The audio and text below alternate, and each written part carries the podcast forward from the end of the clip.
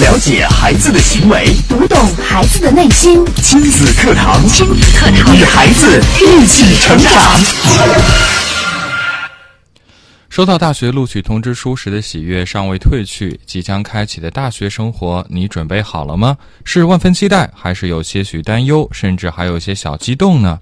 不管心中的答案是什么，都应该做好准备，更快的适应和融入这即将到来的全新的大学生活，不是吗？亲子课堂今日关注新生入学的心理适应，主讲嘉宾河南大学心理健康教育与咨询中心心理咨询部主任、心理学硕士研究生张典老师，欢迎关注收听。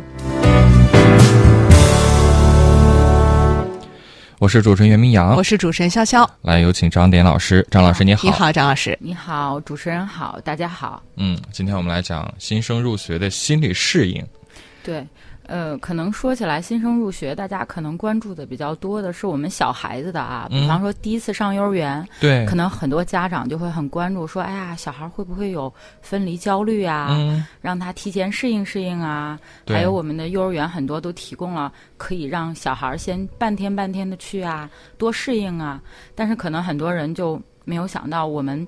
高中毕业生，我们参加完高考的这些学生，他们要迈入大学生活，他们是不是也会有分离焦虑？他们是不是也会有这种环境的不适应？可能有时候我们大家就被这种啊上大学的这种喜悦已经冲淡了那种分离的那种忧伤，或者是说就是我还没有想那么多，但是我觉得啊，我的全新生活要开始了。但是很多大学生，我接触到的就是在大一就会遇见遇到各种各样的问题，比方说有的同学就会说：“哎呀，我从小到大都没没离开过家。哦，父母把我一送过来，当他们要走的时候，我就开始特别的焦虑，我就突然发现我我太难过了，嗯，我觉得我有点害怕，就会有人有这样说，还有的人会觉得，哎呀。”那我其实老师，我跟你说吧，我从填志愿的时候我就不想来这个学校。哎呀，啊，那我就没办法。我妈妈就说说你复读一年，还不如今年呢，可能你就必须去。还有的学学生就说，那我专业不是我自己选的，我根本就不知道这专业是干嘛的。我想学这个，但是我妈说，哎呀，你学医吧，就会有有这种情况。所以其实这些问题。都是我们的一些心理适应的问题，所以想通过今天的讲座给大家分享，就是我们对即将要迈入大学生活的孩子还有父母来说，我们要做好哪些准备？嗯，好的。呃，就像张老师刚刚所讲的，可能我们呃对这个高中生升入大学确实是有些忽视，但是问题可能还是存在的。特别是张老师是一直从事这个大学的心理咨询的工作，可能您也遇到过很多这种实际的案例。是的，是的，嗯。那其实是有些问题是我们到了学校以后才发现，嗯啊，我们的父母可能也是觉得，哎呀，这孩子都已经长大了，他应该没有问题了。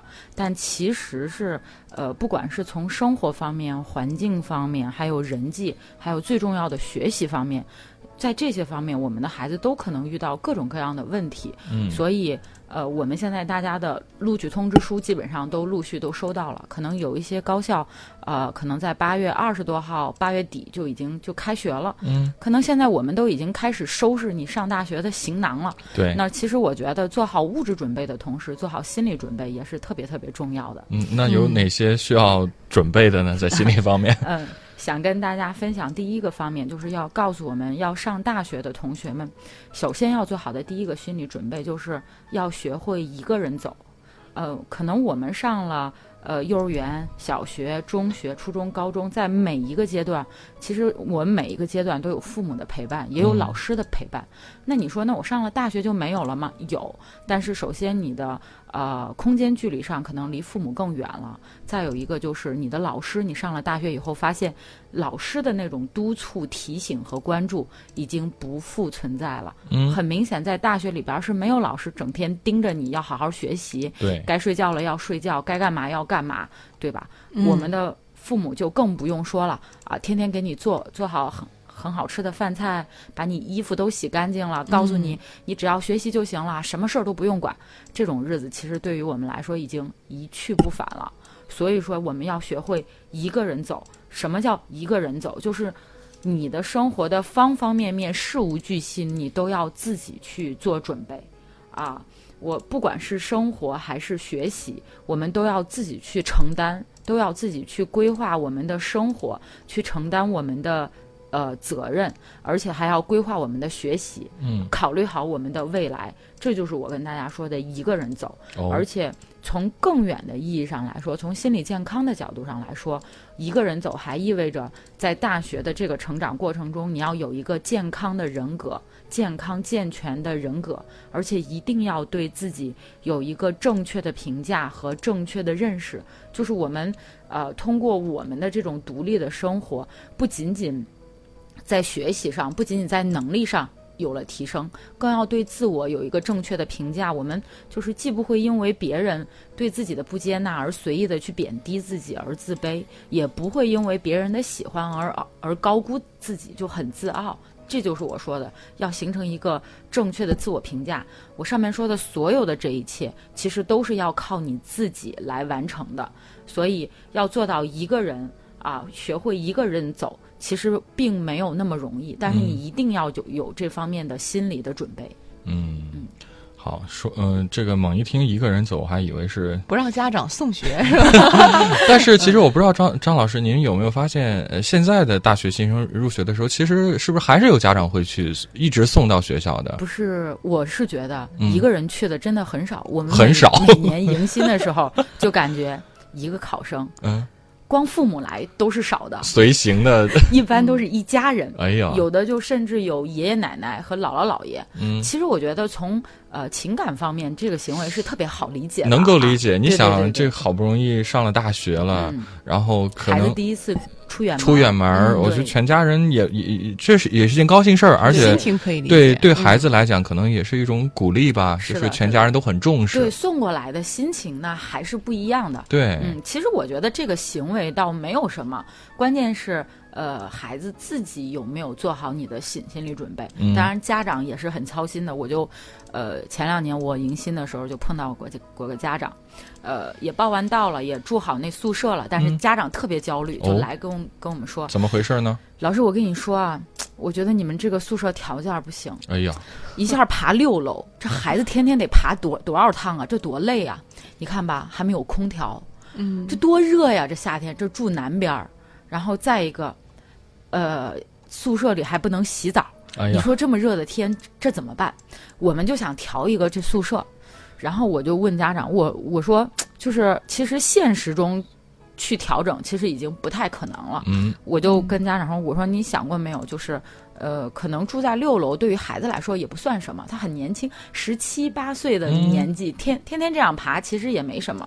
我说，再一个，说实话，那个宿舍楼最高是七层的，对吧？哦还不是最顶层，还不是最热的地方。对对，再一个是我说，其实，呃，咱们这种中原地区高校的这种条件，大家都差不太多，可能有空调的宿舍也确实是不多。是嗯，再一个就是我我说你现在觉得住南边很热，但是可能等到冬天的时候，你就会发现住南边还是挺暖和挺的暖和的。对，对，我说再一个最主要的原因就是，其实孩子住这个宿舍最主要的一个作用就是有利于他更快的融入集体生活。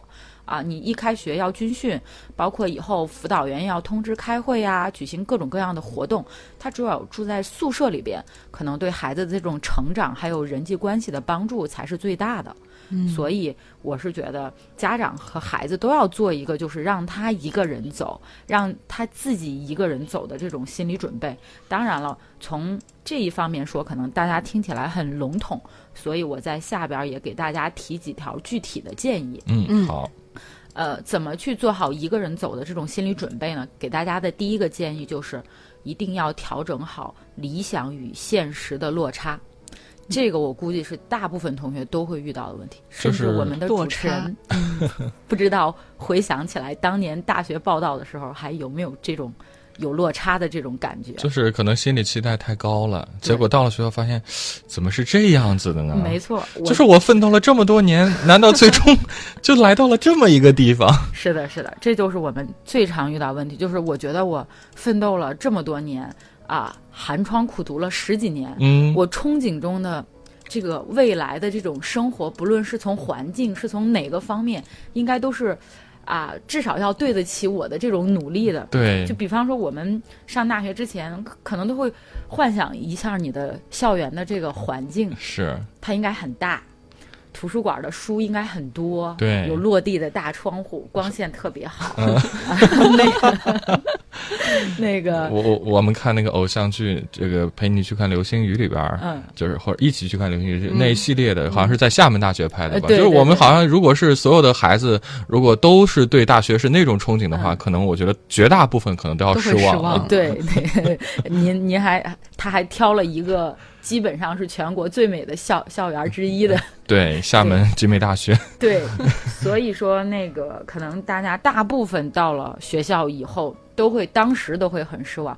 我给大家举个例子，我们有一个同学，嗯，然然后就跟我说说老师，你不知道我出了开封火车站，因为河河大在开封嘛，对，还不如郑郑州呢，对吧？开封火车站比郑州火车站要小得多，小得多。对，他是他是陕西人，他说我下了火车。然后我就呆了啊！我就坐在那儿，我就坐在那个出站口的台阶上，默默的把我的票给撕个粉碎，说这都是什么？说这还没到学校呢，就先给了当头的一棒，心里一凉啊！对，然后有很多同学，可能我提醒大家，就是即便是你的学校非常好，可能你也会有这样的落差，就是你到了你的学校以后，你发现校园没有你想象的那么大。嗯，图书馆好像也没有你想象的藏书那么多。嗯，教室可能还也不太新，也不会太漂亮。对，甚至还你的宿舍可能还不如你高中中学时期的那种。对，可能有一些这个高中的寄宿的学校的条件还是不错的。对，高中有些住宿条件，尤其是对南方的同学来讲，可能就差别就更大了，落差会落差会更大。对我大学的时候有一个呃温州来的同学。然后他说，他第一次来去澡堂的时候就惊呆了。啊，说北方人为什么没有一点廉耻之心呢？就是。大通间，然后就他就当时就惊呆了，他以为是那种隔间的。对这个这个事情，张老师，其实我还真的是挺有印象。我记得我大学的时候就有一个山西来的同学，嗯，他不知道是因为心里不好意思还是怎么，他一个学学期就没有去洗过一次澡。对我突然说他第一，我们我们整个宿舍的人都觉得好奇怪，不知道是他是害羞还是怎样，可能他就觉得好像那个环境他是没有办法去接受的。对对，就有南方来的就特别明显，那个女孩就说，我就待在那儿，是脱呢还是不脱呢？哎呀。然后前一段我还碰到过一个学生，他浙江来的，他就说：“啊，我们高中的寝室条件都比这要好得多呀。然后这边的人那个宿舍连个洗澡的地方都没有啊，真是就觉得就是很受不了。再有一个就是你会发现网速很慢，还没家里快呢，对吧？然后那你想集体的环境里的这个上网，它肯定啊，人多呀，对人多，嗯嗯。”服务是有限的，再一个可能有的同学甚至到开了课以后会更失望。啊。就是我我我自己想象的老师应该都是很睿智的，谈吐很风趣。然后我能学到非常非常多的东西，嗯，但是一上课一开课，结果发现一一学期可能能找到一两个这样的老师就烧高香了，就就可能有这种感觉，就是老师可能对有一些老师来说，他可能做科研更更擅长，更擅长他的表达呀、授课呀，可能。对他的表达稍微要弱一些。虽然他的知识是肯定储备是。足的，但是可能他的表达就没有你想象中的那么风趣，对，那么幽默。就是这些东西可能都会成为你理想跟现实的一个落差，都会对你有很大的这个打击。嗯，所谓的现实很丰满，呃，不是理想很丰满，现实很骨感。对，一到大学，可能好多的不适应会让很多新入学的学生觉得心理落差极大，特别难受。对，嗯，所以首先要在心理上有这样的一个准备。对，那还需要注意些什么呢？我们稍事休息一下吧。广告之后，接着请张老师给我们分享。亲子课堂正在播出，稍后更精彩。好，欢迎继续回到正在播出的亲子课堂节目。今天的亲子课堂为大家邀请到河南大学心理健康教育与咨询中心心理咨询部主任、心理学硕士研究生张典老师，为大家带来新生入学的心理适应。我们接着请张老师给我们分享。好，呃，接着刚才我们讲，就是觉得我个人觉得大家学要做的第二个心理准备，就是要学会学习，学会学习。对，其实我们来到大学，不管你前边奋斗了多少年，其实你的终极目标大家心里都清楚，你还是来学习的。对，嗯，但是可能我们每个人或多或少的都会经历过这样一个阶段，就是。终于熬出头了，终于可以放松了，不再像高中时候头悬梁锥刺股，对 这个起早贪黑的学习了。对对对，就有些大部分，甚至是我感觉很多同学都会反映，就是呃，或长或短的，会有一段非常松懈的时期，嗯，就是觉得。啊，我的革命终于到头了，我终于能放松一下，享受享受我的生活了。对，其实有这个想法也特别能能理解啊。这么多年大家都很辛苦，这这是肯定的。但是不得不提醒大家的就是，其实你需要更快的去适应你的大学的学习生活。为什么呢？我们大学的学习其实从学习目的、我们学习的内容，还有学习的方法，还有我们学习的环境等等各方面，其实跟我们的中学都是有很大很大的差别的。是，嗯，所以说不要到了呃期中或者期末考试的时候才发现，哎呀，原来我已经跟别的同学落得好远了。或者是说，哎呀，我都不知道我半年，我这一年都在干嘛。嗯，其实，呃，我们在大学中学习也是我们主要的任务。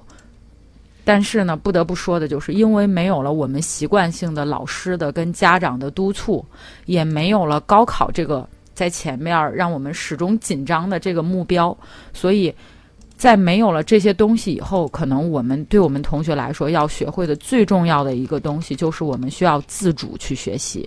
嗯，因为到了大学，不像之前在家里、在学校那样。对。呃，老师每天都会催促，嗯，家长也会监督，对，嗯，是的。到了大学之后，完全就是自己一个人要靠自觉了。对，而且现在高校有很多课程都是我们连上课的时间都是你自己去安排的，对吧？我们现在很多学校就是在选课了，就是你自己安排。我头两年要修的哪一些课程，我要修多少学学分，就是你要。最后毕业的时候达到学校这个总要求就可以了，但是你学习的进度、学习的紧张度，还有这种课程的安排，其实很多时候现在都是由我们同学自己去制定了。嗯，所以这个光从这个课程自己去选择这方面，你就要学会自己去安排，这就是自主学习的一部分。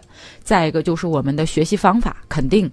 已经从老师教变成了我们主动的去学了。老师已经不在前边领着你，告诉你今天要写这个作业，明天要教那个东西，后天要会背这段文文章，再也不会有这种时候了。所以说，怎么去学？怎么去安排自己的学习时间？这个一定要自己有一个心理准备。可能刚开始的时候，你并没有一个很明确的这种呃方法，或者是很明确的这个目标，但是你你要有这种准备，你可以慢慢的去摸索。再有一个就是大学的学习，我们都知道它其实是以研究性学习为主的，就是你会发现，可能上了一门课。老师连一本书都没有告诉你，你根本就没有教材，然后老师给你推荐了一堆的这个这参考书，说呃我给你们列了个书单，你们可以通过这个去学。还有就是你会发现你在期末考试的时候根本就没有一一本指定的书，即便你这门课发了一本教材，但是老师最后考的内容可能跟这本教材的关系体系。可能就不太一样，所以说一定要有这种心理准备，就是要善于自己去主动的去学习，研究性的学习，发现适合自己的学习方法，也要善于提出问题。再有一个就是，我们要知道我们的呃教呃学习的方法已经有了很大的变化，包括内容，就是我们的学习已经不仅仅局限在课堂上了。你的学习生活除了老师的课堂教学以外，还有你课下，呃，阅读老师的推荐的参考书，课下和老师还有同学讨论，包括我们去听学术讲座，甚至去参加一些社会实践，这些都是我们大学学习很重要的部分。就是它已经不仅仅局限在我们的课堂上了，这些你都是要做一定的心理准备的。当然，你也可以通过跟你的师兄师姐啊去了解一下你们的这个专业的课程设置、特点、安排等等这些。但是最重要的，我个人觉得就是你自己要有这种自主学习的意识，要做好这个准备，而不是等着人家告诉你该交作业了啊，人家告诉你该看这看这本书了，就是你一定要有自己的合理的规划和安排。嗯，这是在上了大学之后，不管是学习的时间，还有学习的方式，包括学习的内容上，其实都跟之前是有很大的变化的。是的，是的。这是我们的呃学生大一的新生也要了解的非常重要的一点，就是关于学习方面的。对，嗯。然后还有一个不得不跟大家提的，就是我们专业的这个问题。嗯。其实呃，从那个大学的角度，已经有人研究过了，个就是。不喜欢自己专业的这种，其实下了一个定义，叫专业抗拒。专业抗拒，对，叫专业抗拒，就是说，其实有统计表明，在大学中不喜欢自己专业，甚至是抗拒自己专业的人，占到了百分之五。其实这个比例是不小的，是很大的。对，其实就是这种你不喜欢你所学的专业，有的同学就情绪很低落，就我我没兴趣嘛。嗯。再有一个就是动力很不足，或者就是有些同学就干脆就逃课。或者就是隐性逃课，就是人到了，点名到了，但是我不听课，心没到，对，人到心没到，其实甚至导致的考试挂科，或者甚至有同学因为这个退学，这些其实都是专业抗拒的一个表现。嗯，当然了，其实专业抗拒这个问题造成它的原因呢，一方面是我们。可能有一些考生在报考的时候只重学校，但不重专专业，就是我很注重学校的这个牌子，这个当然是能理解的啊。但是呢，可能对自己报的这个专业了解不多，其实这个也很正常，因为呃，前几年我们国家有一个统计说我们。普通高等学校本科招生的专业是十二个大的门类，九十四个专业类，四百六十九个专业。你说这么多，谁能了解得清楚这个专业到底是干嘛的？嗯，就包括我当初学心理学的时候，我记得特别清楚，就是其实我刚学的时候，我们上第一节课的时候，我们的呃那个老师就问了我们一个问题，说你们说心理学是干什么的？其实，即便有这么多人来学这个，不管是觉得神秘有意思，还是有人感兴趣，还是有人接触过一些，还是专业调剂过来，不种不管是哪种情况，我觉得大家对你的专业的准备和了解都是不足的。就是大家，呃，都是凭自己的一些印象和想象，但是你真的把这个当做一门专业去学的时候。你就发现跟你想象的完全是不一样。嗯，可能你把你的专业想的还挺有意思、挺有趣儿的。没错。但是你在学习的时候发现，除了你想象到的有趣的部分，还有很多是很枯燥的，需要你花更多的心思去学习，可能你并不是很感兴趣的这样一些。嗯，所以大家一定要有这个心理准备，就是你的专业其实不是你想象的那那个样子的。嗯。再一个就是可能有一些同学就是。我想报的是那个专业，我专业调剂了，在录取的过程中一调剂，这个专业也不是我喜欢的。这种其实是，呃，就是在专业抗拒中最常见的这种现象。那其实我要跟大家分享，就是你如何去应对你的这种专业抗拒的这种情绪。嗯，当然有人说我可以转转专业，现在很多高校也提供这种转专业的机会啊，就是给新生一定的过渡的时期，然后说你可以去重新报考你的专业，你可以重新考虑。当然也不是人人都能转专业成功的，就是你要通过考试和面试，它的名额也是有限的，所以也不是说你不喜欢就肯定能去转的。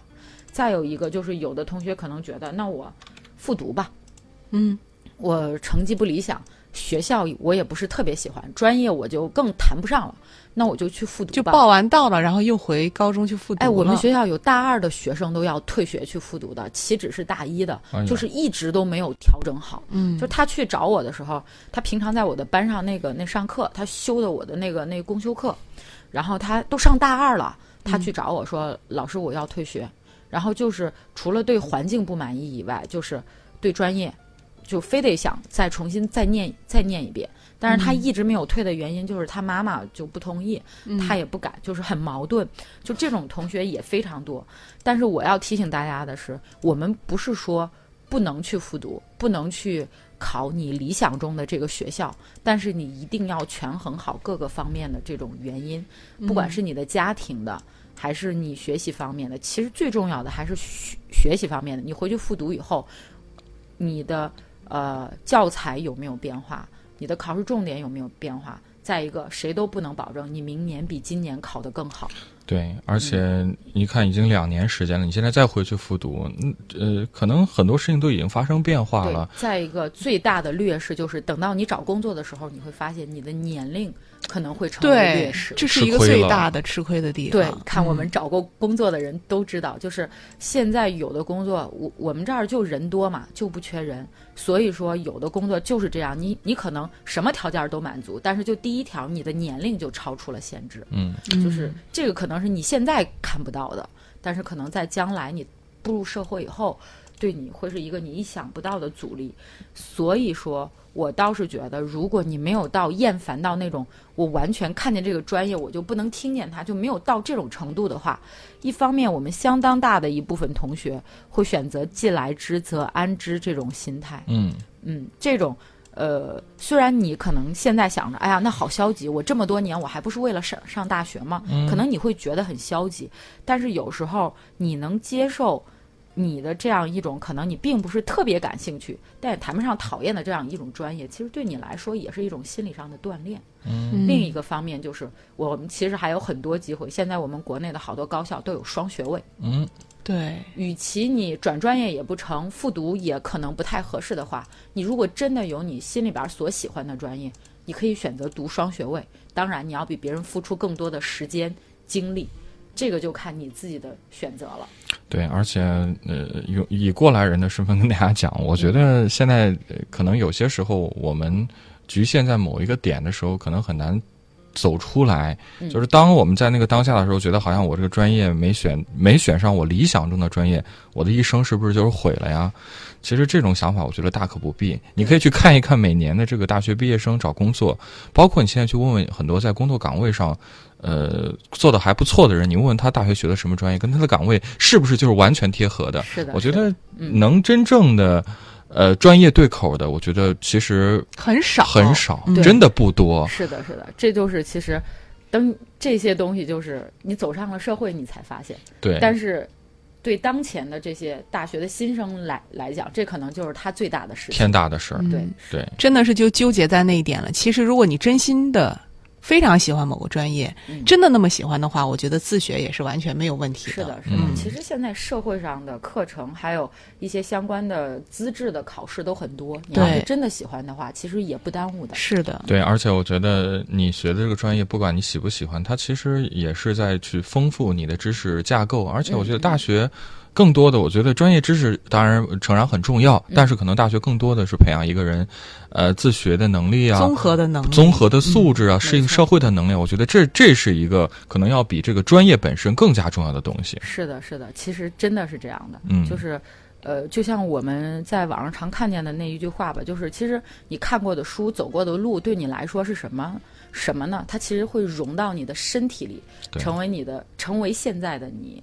所所以这就是，就是刚才我们的主播说的，可能没有你想象的那么重要。嗯嗯，好，谢谢张典老师精彩的讲解，也感谢大家的收听。明天同一时间，亲子课堂和您不见不散。